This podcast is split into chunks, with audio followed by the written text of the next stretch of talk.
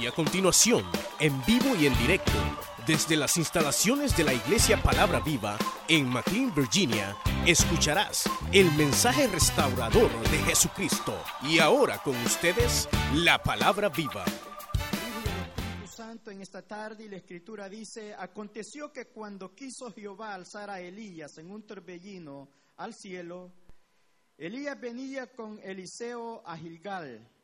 Y dijo Elías a Eliseo, quédate ahora aquí porque Jehová me ha enviado a Betel. Y Eliseo dijo, vive Jehová y vive tu alma que no te dejaré. Descendieron pues a Betel. Y saliendo a Eliseo los hijos de los profetas que estaban en Betel, le dijeron, ¿sabes que Jehová te quitará hoy a tu Señor de sobre ti? Y él dijo, sí, yo lo sé, callad. Y Elías le volvió a decir, Eliseo, quédate aquí ahora porque Jehová me ha enviado a Jericó. Y él dijo, vive Jehová y vive tu alma, que no te dejaré. Vinieron pues a Jericó. Y se acercaron a Eliseo los hijos de los profetas que estaban en Jericó y le dijeron, ¿sabes que Jehová te quitará hoy a tu Señor de sobre ti? Él respondió, sí, yo lo sé, callad. Y Elías le dijo, te ruego que te quedes aquí porque Jehová me ha enviado al Jordán. Y él dijo, vive Jehová y vive tu alma, que no te dejaré. Fueron pues ambos y vinieron cincuenta varones de los hijos de los profetas y se pararon delante a lo lejos y ellos dos se pararon junto al Jordán. Tomando entonces Elías su manto, lo dobló y golpeó las aguas, las cuales se apartaron a uno y a otro lado y pasaron ambos por lo seco. Cuando habían pasado, Elías dijo a Eliseo, pide lo que quieras que haga por ti antes que yo sea quitado de ti. Y dijo Eliseo, te ruego que una doble porción de tu espíritu sea sobre mí. Él le dijo, cosa difícil has pedido. Si me vieres cuando fuere quitado de ti, te será hecho así, mas si no, no. Y aconteció que yendo ellos y hablando, he aquí un carro de fuego con caballos de fuego, apartó a los dos y Elías subió al cielo en un torbellino. Viéndolo, Eliseo clamaba, Padre mío, Padre mío, carro de Israel y su gente de a caballo, y nunca más le vio, y tomando sus vestidos lo rompió en dos partes. Asó luego el manto de Elías que se le había caído y volvió y se paró a la orilla del Jordán y tomando el manto de Elías que se le había caído golpeó las aguas y dijo, ¿dónde está Jehová, el Dios de Elías? Y así que hubo golpeado del mismo modo las aguas, se apartaron a uno y a otro lado y pasó Eliseo. Vamos a orar en esta eh, mañana, hermanos, por estas peticiones, por la palabra. Padre bueno que estás en los cielos. Señor, en esta hora hemos venido a escuchar su palabra, a escuchar, Señor, su dirección. Pedimos que en esta hora, Señor, usted pueda orar como siempre obra, Señor. Que su palabra nunca vuelva a usted vacía, sino que haga el propósito para la cual usted le envía. Queremos orar, Señor, por estas peticiones que nos han llegado a este púlpito, Padre, para poder unirnos, Señor, y en un mismo sentir poder orar a favor, Señor, de ellos, por Vilma Rengifo, Señor, por mi hermana Emérita Torres también, Señor, y por mi hermana Digna Torres, Padre. Oramos por estas mujeres. Cualquiera que sea la necesidad, Señor, proclamamos en esta hora que su palabra tiene poder y que la sangre de Jesús es suficiente, Señor Señor, para poder sanar, para poder salvar y para poder obrar en cada vida. Señor, este pueblo se une en esta hora, Señor, y proclamamos, oh Padre, sus promesas, proclamamos su bienaventuranza. Señor, en esta hora las creemos, las testificamos públicamente que usted es el mismo de ayer, es el mismo de hoy, que es el mismo de siempre, Señor, que en usted no hay mudanza, no hay sombra de variación. Y hoy declaramos, Señor, Señor, su voluntad sobre esta vida, que su propósito se pueda, Señor, llevar a cabo en esta vida, que si es un proceso que están pasando, hoy, Señor, usted pueda obrar conforme a su voluntad. Habla a este pueblo que hoy tiene oídos para oír y que a través de esta palabra podamos aprender principios que nos ayuden a conocer más acerca de usted y acerca de su voluntad en nuestras vidas. En el nombre de Jesús le damos gracias, Padre. Amén. Y amén. Aleluya. Pueden sentarse, hermanos. En esta mediodía quisiéramos a través de esta escritura poder meditar un poco en ellas, hermanos, y poder hallar principios que nos ayuden en nuestro diario vivir y caminar en el Señor. Eh, se trata de la historia de Elías y Eliseo. Recordemos que Elías, hermanos, haciendo, eh, recordando un poco lo que había sucedido antes, había estado huyendo porque, hermanos, Jezabel lo había amenazado de muerte y él había huido. Luego el Señor se lo encuentra en aquella cueva y, le dice que largo camino le espera. En su ministerio Elías había llegado un momento en que ya quería olvidarse de su ministerio. Pareciera que los resultados, hermanos, lo habían decepcionado y había, hermanos, abandonado ya ese deseo de su ministerio y estaba confundido, como muchas veces nos encontramos cuando vienen las pruebas y las circunstancias que nos golpean en la vida y pareciera que nos hacen dudar acerca eh, de los llamados que el Señor tiene personalmente con nuestras vidas. Resulta que el Señor le dice a Elías, no estés pensando en eso, lo que te pasa es que tú estás confundido. Lo que a ti te sucede es que te falta algo y tú necesitas reproducirte en alguien. Le dice, yo quiero que tú regreses, vuelvas por el camino de Damasco me vayas a ungir a Hazael por rey de Asiria, me vayas a ungir a Jehú y que me vayas a ungir a Eliseo para que él quede como profeta en lugar tuyo. Entonces Isaías como que vuelve, hermanos, a tomar ese impulso de parte del Señor. Estaba cansado, como muchas veces nosotros a veces nos cansamos en este caminar diario. Muchas veces esperamos ver, hermanos, éxito eh, en, nuestra, en nuestro caminar, en nuestra vida. Nadie en la vida quiere ser una persona, hermano, ser mediocre o ser derrotado o que no tenga ningún éxito en la vida. Creo que todos anhelamos tener éxito en la vida. Y a Elías le había pasado eso. Yo no soy mejor que mis padres. Estaba haciendo una comparación, pero el Señor le dice, quiero que me lo vayan a ungir. Y entonces en el camino que iba se encuentra Eliseo. Eliseo estaba, hermanos, trabajando en el campo con una yunta de bueyes. Y resulta que Elías le tira el manto. Y cuando Elías le tira el manto, Eliseo pudo captar ese mensaje. Y no sé si Eliseo realmente, hermanos, estaba imaginando el compromiso que estaba queriendo en ese momento, pero sin duda Hermanos, la actitud que él tomó nos llega a pensar de que Eliseo comprendía, hermanos, que realmente Dios lo estaba llamando a él que ya iba a salir de un ambiente natural en el cual muchas veces nosotros nos movemos, pero cuando hay un llamado de parte de Dios, Dios nos saca de lo natural. ¿Qué es lo natural? Sería la pregunta. Lo natural es lo que el hombre puede hacer nada más, pero lo sobrenatural es lo que Dios puede hacer a través de ti. Y Eliseo estaba comprendiendo que su vida natural iba a terminar en ese mismo momento en que Elías le estaba haciendo un llamado con un manto profético. El llamado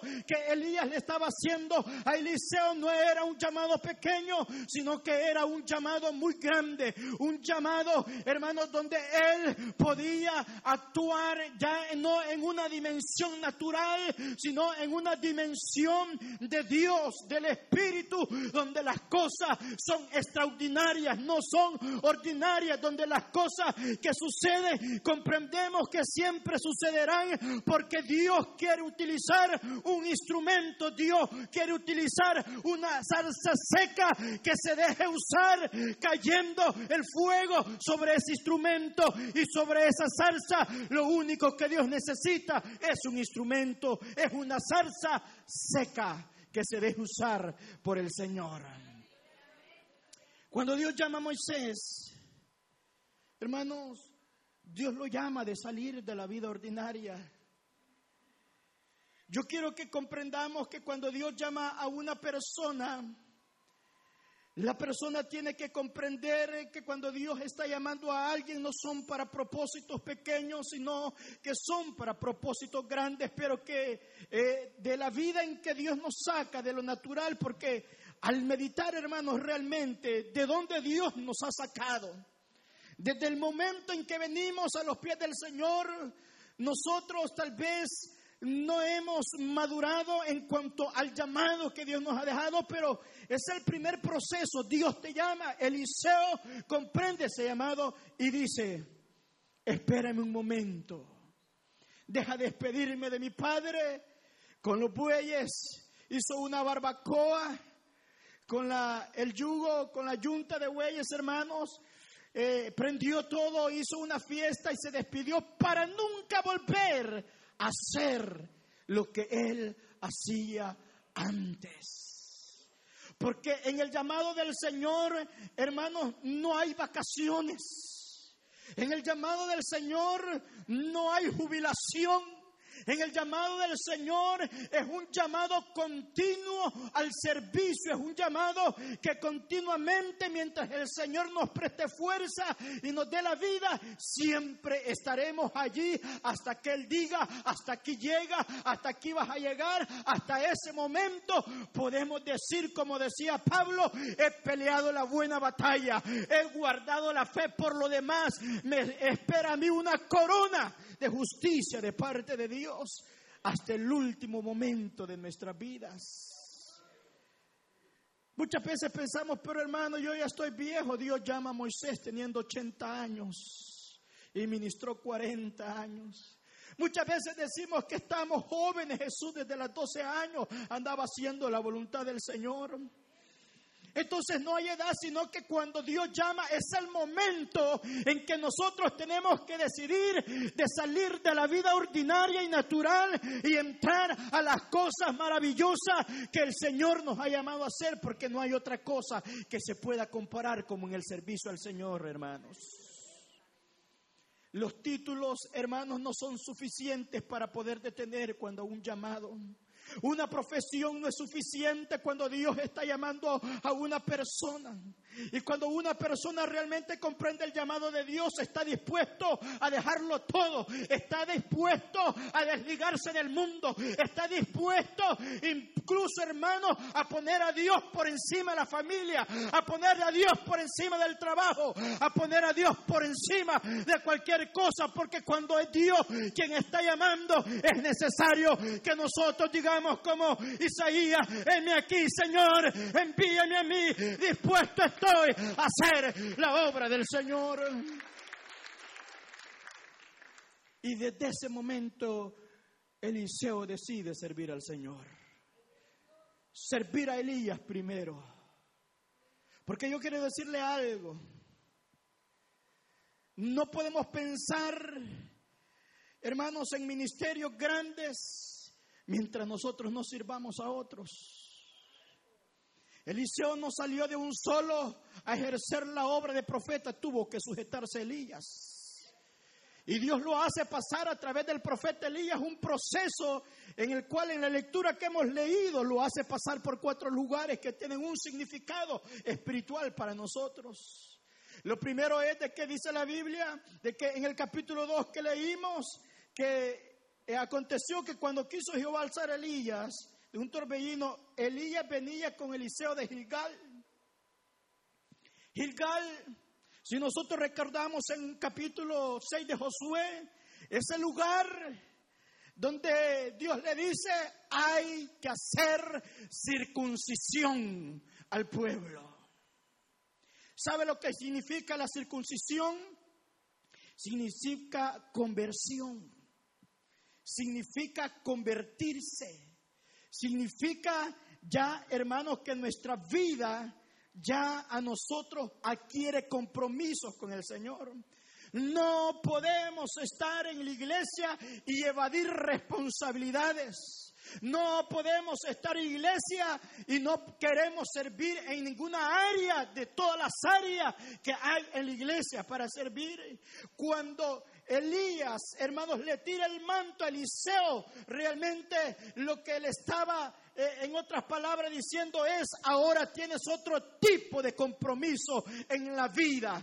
Tenías compromiso antes con la yunta de huellas, pero ahora el compromiso que tienes no es con ninguna persona, sino que el compromiso que ahora estás adquiriendo es con el Rey de Reyes y Señor de Señores. Jesús lo dijo en otras palabras.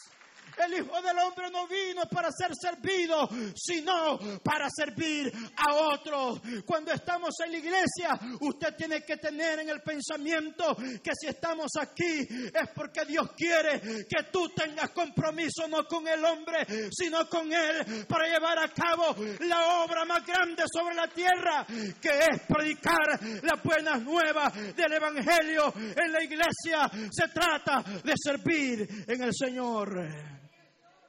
Y fue lo primero que empezó a hacer Eliseo. Elías le dice, quédate aquí. No, Señor, vive Jehová y vive tu alma, que yo no te voy. Eliseo, quédate ti. No, Señor, yo no me puedo quedar aquí. El servicio del Señor es continuo. Le dicen a Daniel, cuando fue echado al foso de los leones, el rey llega y le dice, Daniel, Daniel empezó a gritar el rey, el Dios al que tú continuamente sirves, te ha podido librar de la boca de los leones. Daniel responde, sí, rey, vive Jehová, porque Él me ha librado. Lo que quiero decir que el compromiso es continuo en el Señor. A veces queremos dejarlos pero aquí en este pasaje nos enseña que desde el momento, hermanos, que Elías lo lleva a Gilgal, es donde Josué empezó a hacer, hermanos, a nuevamente volver a la circuncisión. En los tiempos de Jesús, nadie podía entrar en la sinagoga a tomar el libro sin estar circuncidado. Y estaban preparados con una con una maquinita ahí, con unas tijeras, con un cuchillo, por si alguien no estaba circuncidado. Allí mismo nadie podía subir el púlpito si primero no estaba circuncidado ahí en esa sinagoga. Tenía que estar circuncidado, si no, no podía leerlo. Tenía que tener un compromiso. Asimismo, hoy en día Dios anhela voluntariamente que nosotros, hermanos, atendamos al llamado de Dios, porque muchos hermanos son los que están sentados y muchos son los que están sin compromiso. Y hoy es el día en que tú puedas reflexionar y digas, Señor, heme aquí, dispuesto estoy para poder hacer la obra. ¿En qué puedo ayudar? Líder, ¿en qué puedo ayudar? Supervisor, ¿en qué puedo ayudar? Hermano, ¿en qué puedo servir? Aquí en la obra, estoy dispuesto. Ese tipo de personas son las que Dios anda buscando hoy en las iglesias. Así es que lo llevó a Gilgal. Pero luego dice, y dijo Elías Eliseo, quédate ahora aquí porque Jehová me ha enviado a Betel. Betel, casa de Dios. Betel, la experiencia que tuvo Jacob que marcó su vida. Betel donde Jacob hizo voto con Dios. Betel, donde Jacob dijo, hasta aquí yo voy a seguir viviendo de esta manera. Y ahora yo he visto y he tenido una experiencia donde él veía una escalera que subía de la tierra hacia los cielos y veía ángeles que subían, ángeles que bajaban. Y él se asustó y dijo, este es un lugar terrible. Esto no es cualquier lugar, no. Es que cuando primero tú te has convertido, cuando has adquirido compromiso, el siguiente paso que Dios te va a dar es que Dios se te va a revelar en tu vida, porque no puedes servir al Señor si no has tenido la revelación de lo que Él quiere que tú hagas en la vida. revelación. Y cuando tú comprendes que has sido separado de la manada, que ha sido separado de entre las ovejas, como lo entendió David, que ha sido separado de entre muchos y Dios te ha escogido a ti, entonces Dios se te va a revelar a ti. ¿Sabe qué significa eso, hermano? Apartado, santificado, consagrado es lo que significa eso. ¿Sabe usted qué es estar santificado? ¿Sabe usted qué es estar consagrado? Es cuando tenemos un concepto de santificación, hermanos, que muchas veces no es el más integral que nosotros conocemos, como por ejemplo, estar santificado muchas veces lo estamos asociando con dejar de hacer algunas cosas solamente, con dejar de hacer cuando hay leyes, no hagas esto, no hagas lo otro, y solamente eso. Pero realmente el concepto que a mí más me gusta acerca de la santificación o el estar consagrado es cuando una persona, es cuando un objeto ha sido separado para un uso exclusivo, solamente no se puede usar para otra cosa, como por ejemplo esta casa, este lugar en el cual estamos, ha sido santificado, consagrado, ha sido apartado simplemente para servir a Dios. No se puede hacer otra cosa acá sino adorar y predicar las buenas nuevas a Dios. Lo que significa es que este lugar ha sido apartado, consagrado, no puede ser usado para una actividad mundana, no puede ser utilizado para hacer conciertos, no, este lugar ha sido apartado, consagrado para la adoración exclusiva de Dios, solamente. Eso significa estar santificado. Mi vida Dios quiere que sea santa, que esté santificado y consagrado. Y lo que Dios quiere decir es que mi vida, que todo mi ser solo sirva para el beneficio de la obra, para adorar a Dios, para hacer su palabra, para predicar su palabra, solamente para eso. Por eso Pablo en Romanos dice, después de haber sido libertados, querer volver a estar esclavizados o, prestar nuestros miembros al pecado. Eso es lo que significa cuando yo, porque todo pecado está en el cuerpo, cuando yo, hermanos, entonces peco literalmente, entonces mi vida no está siendo exclusivamente para Dios, porque estoy prestando mis miembros al pecado. Estoy prestando mi vida, mis manos, mi boca, mis ojos, para hacer lo malo y entonces ya no estoy siendo exclusivo para Dios. Pero cuando Dios me dice y me escoge a mí y me hace un llamado, literalmente lo que Dios me está diciendo es, yo te estoy apartando, yo te estoy escogiendo y ahora ya tu vida no puede ser utilizada para volver al pecado, solo puede ser utilizada para que tú te santifiques para mí solamente y me sirva solo a mí.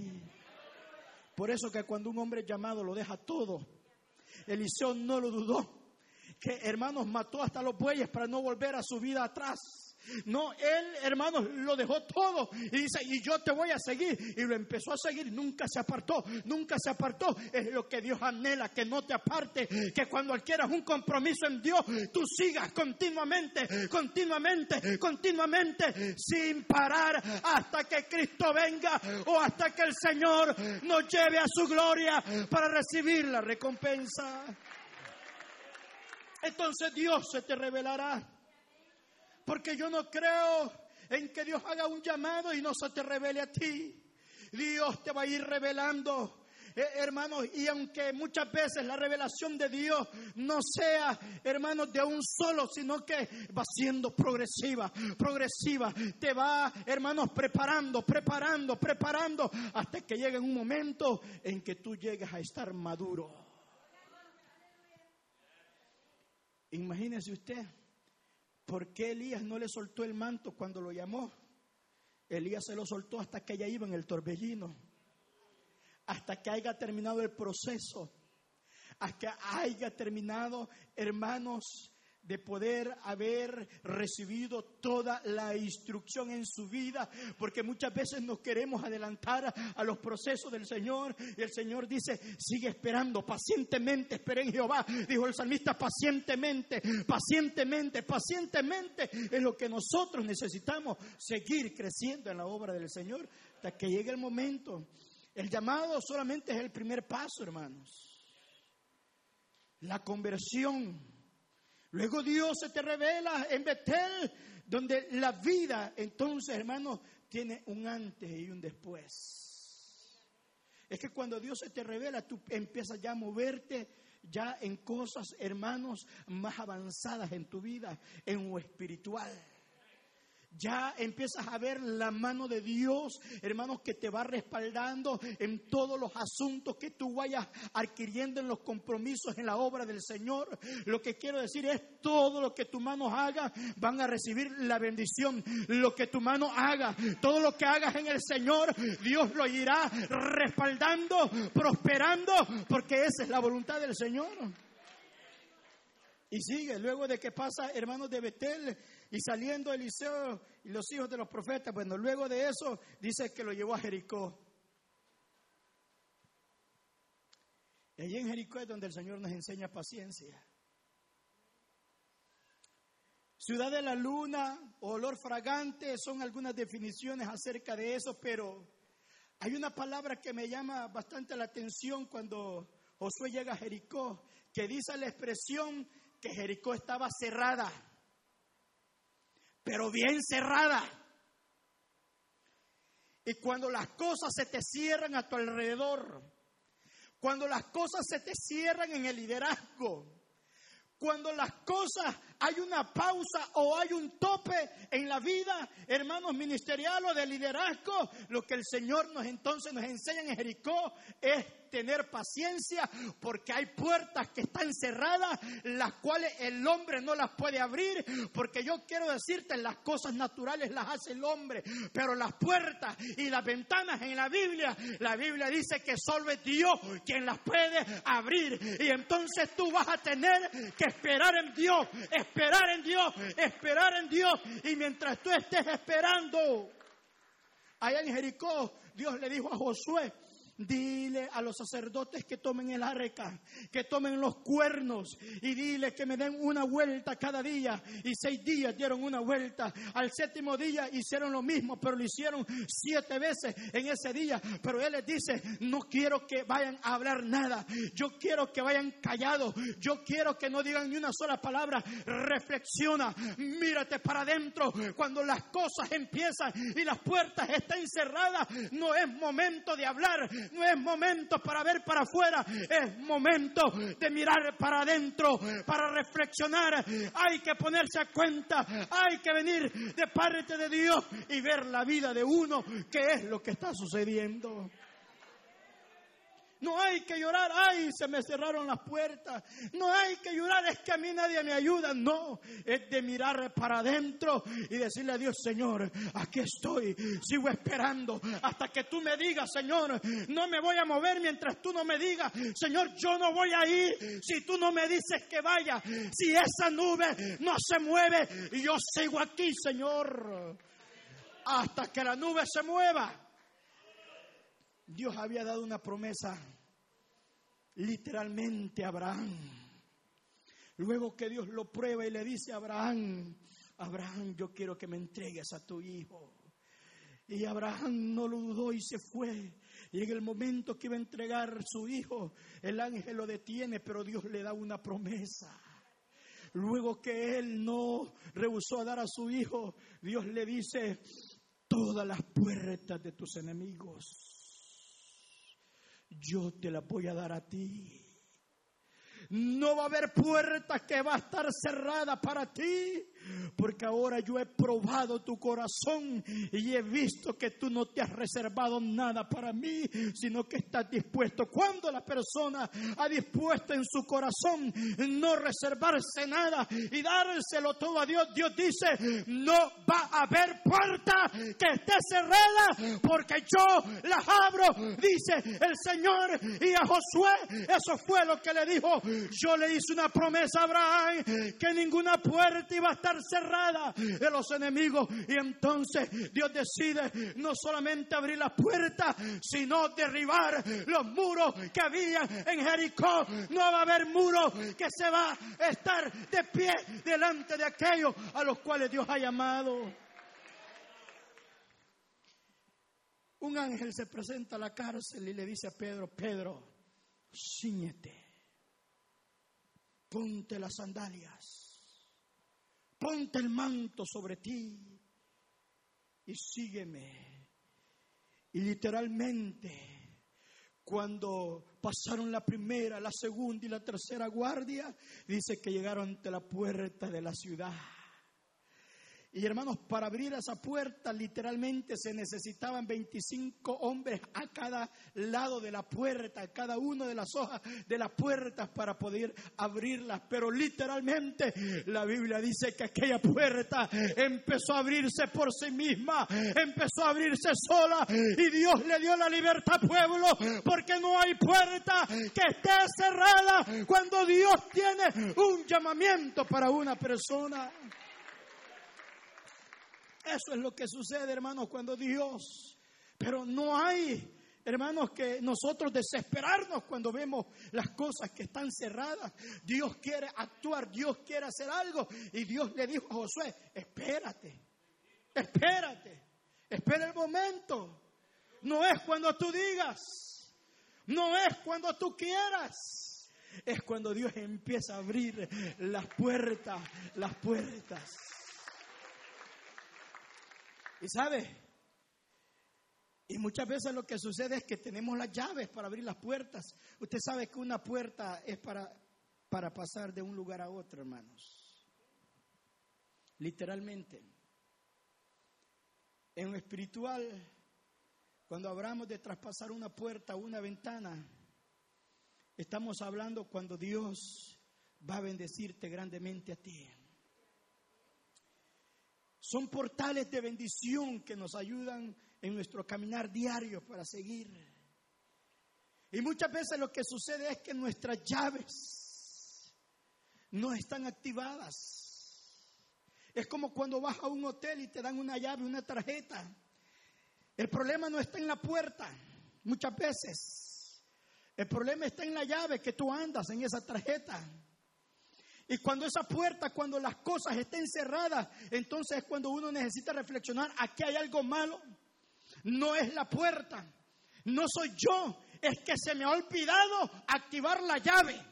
Y tengo que regresar al front desk, a la recepcionista allá, para que me vuelva a activar esa llave. Usted sabe que en el Evangelio hay llave. Usted sabe que en el Evangelio Cristo le dijo a Pedro, Pedro, a ti te daré la llave del reino. Y cuando Pedro utilizaba esa llave, el reino se abría a favor de Pedro y a favor del Evangelio. Pero Pedro necesitaba la llave. Lo que yo te quiero decir es que tú necesitas activar esa llave para que pueda entrar a cosas más grandes. Porque Dios te ha llamado a ser diferente. Dios te ha llamado a ser superior. Dios te ha llamado, hermanos, cuando mire, allá en el campo, cuando escogen a los bueyes para arar y para trabajar, de todos los que hay ahí en el campo, dos Solo ellos dos. Lo que quiero decir, que cuando Dios te llama es para hacer cosas específicas en el Señor. Yo no puedo sentirme celoso de mi mano cuando yo soy un ojo. Mi ojo no le puede hacer mi mano, no te necesito. Lo que quiero decir es, yo no puedo tener solo celos de otros que tienen otra posición o que están ejerciendo otro tipo de ministerio en la obra del Señor, porque yo sé que si el Señor me ha llamado a ser ojo, es para ser ojo, y si el Señor lo ha llamado a usted para ser mano, es para que sea mano, y si lo ha llamado a usted para que sea pie, es para que sea pie. Lo que quiero decirle es que Dios, yo quiero que usted comprenda que si usted, hermanos, no puede volar, no se sienta mal porque usted no pueda volar. Si Dios lo ha llamado a usted para caminar, es para caminar. Es, es, algo natural que el pez se sienta celoso de que vea al ave y no pueda él volar y, y el ave sí pueda volar. No, si es que el Señor me ha llamado para realizar cosas específicas en su obra conforme al llamado que Él nos ha dejado en nuestra vida. El talento que tú tienes no es el mismo talento que yo tengo en la obra del Señor. Es muy diferente. Por lo tanto, hermano, el Señor nos ha llamado a servir y Eliseo empezó a seguir a Elías, a Elías, a Elías, lo llevó a Jericó y en Jericó es donde le enseñó paciencia. Pero el último paso donde el Señor lo llevó fue, ahora quédate aquí porque yo voy para el Jordán. ¿Sabe qué significa el Jordán? El valle del descenso o valle de la muerte. Donde es el último.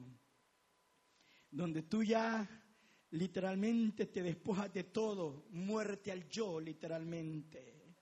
Y cuando tú estás dispuesto a morir, es cuando Jesús entra a las aguas bautismales y literalmente Él se levanta y empieza a ejercer el ministerio. Mire qué lindo es el Señor que es hasta después que cruzan el Jordán, es que entonces sucede que Elías es tomado por aquel torbellino y entonces Eliseo clama, Padre mío, Padre mío, carro de Israel y su gente de a caballo. ¿Se ha preguntado usted por qué lo llamaba Padre? Él renunció a su padre, a su padre físico. Y a Elías lo miraba como padre. Y cuando lo miraba como padre, hermanos, prácticamente lo que le estaba recordando, porque Elías le había puesto la condición, si me vieres, entonces era hecho la doble porción. Es que en lo natural, el hijo primogénito tenía derecho, hermanos, a tener el doble que los demás. Y en lo espiritual, Eliseo dijo, bueno, yo lo he servido, yo lo he tomado como padre, ahora yo voy a activar para que la doble unción se me venga a mí yo voy a declararlo y voy a amarrarlo con esta palabra, Padre mío, Padre mío, carro de Israel y su gente de a caballo. Y entonces el manto se le cae a Elías. Y Eliseo lo toma. Muchos queremos el tomar el manto antes.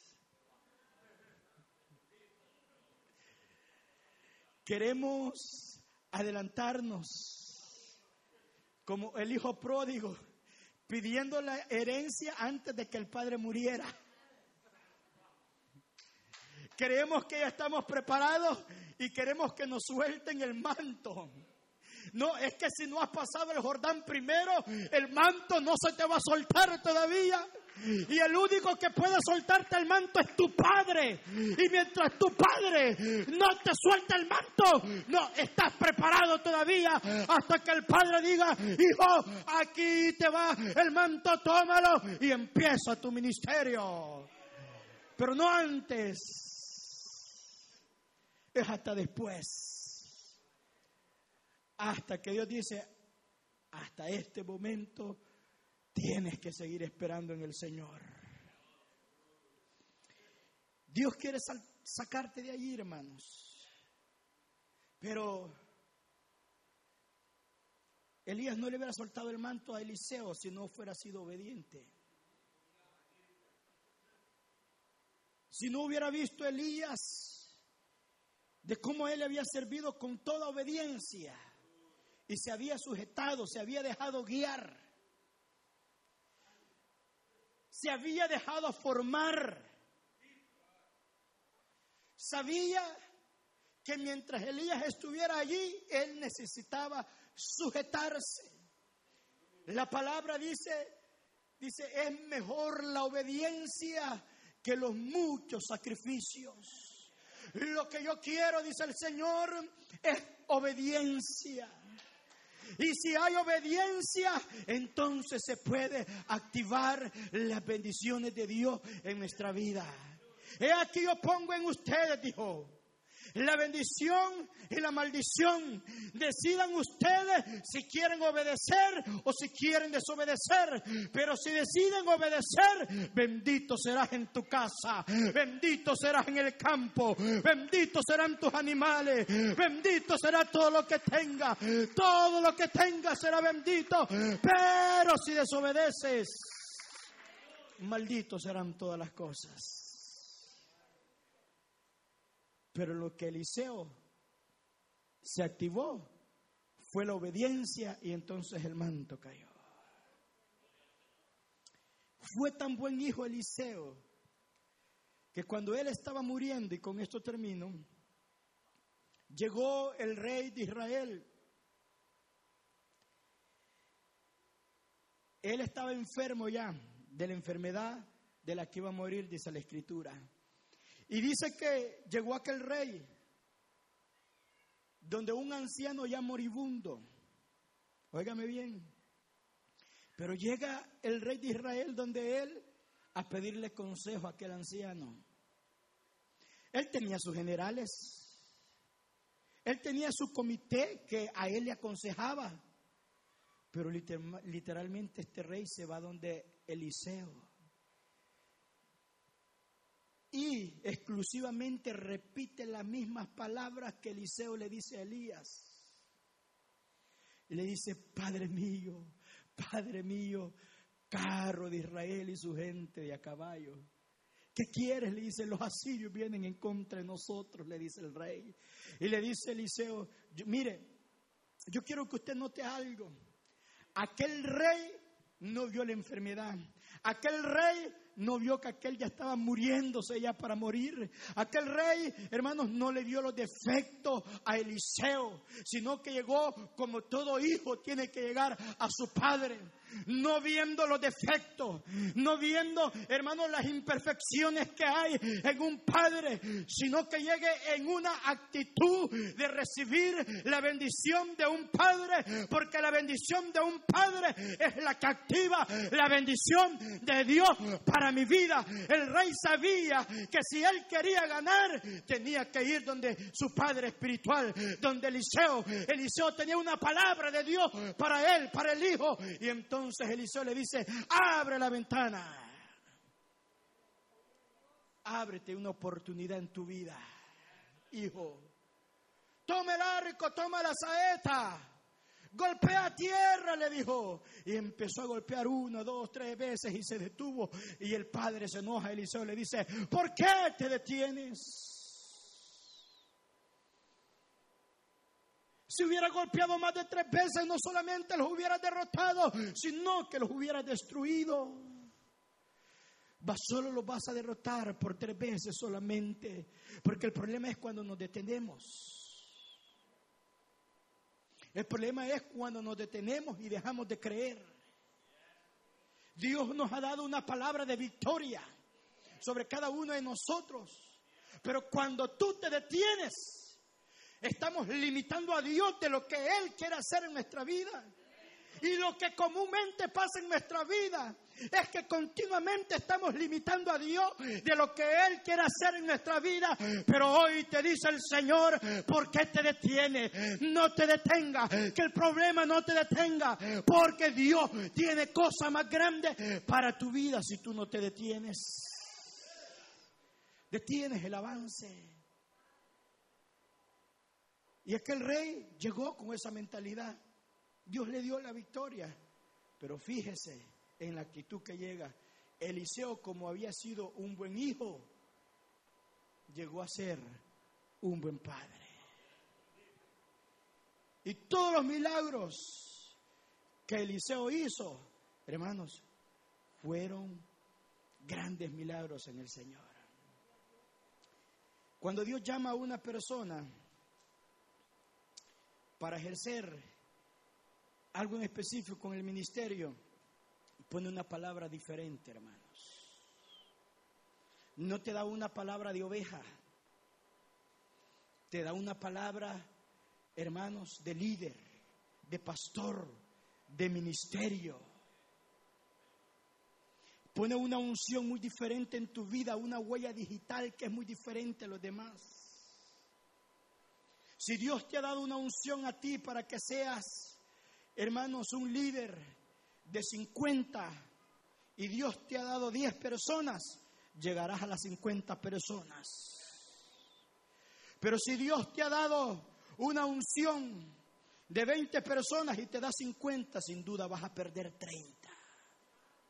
Lo que quiero decir es que a cada quien Dios le ha dado una unción diferente, una huella digital diferente. Que aunque tu principio empiece siendo pequeño, pero Dios te ha dado una unción para tener más talentos y más dones, los talentos que Dios te da, eso lo vas a desempeñar bien. El problema está con aquel que Dios le da un talento y el talento que le da lo entierra. Ahí sí estamos en problemas. Pero si Dios te ha dado a ti la capacidad de tener dos, tres, cuatro, cinco talentos y, Dios te da la unción, yo sé que lo vas a desempeñar bien. Pero si Dios te ha dado un talento, yo el consejo que ahora yo te doy, no lo entierres. Porque la unción que Dios le dio a Eliseo fue una doble unción para poder ejercer en el ministerio. En esta tarde, aquellos que sienten un llamado de parte del Señor en su vida, aquellos que siguen dudando, aquellos que han estado luchando contra Dios y han puesto excusas como Jeremías las ponía, soy un niño, no sé hablar, Señor. Hoy el Señor te hace un llamado a tu vida. Si hay alguna persona, un amigo, un hermano que quiere reconciliarse en esta tarde, yo le hago un llamado a que entiendas cuáles son los propósitos de Dios en tu vida.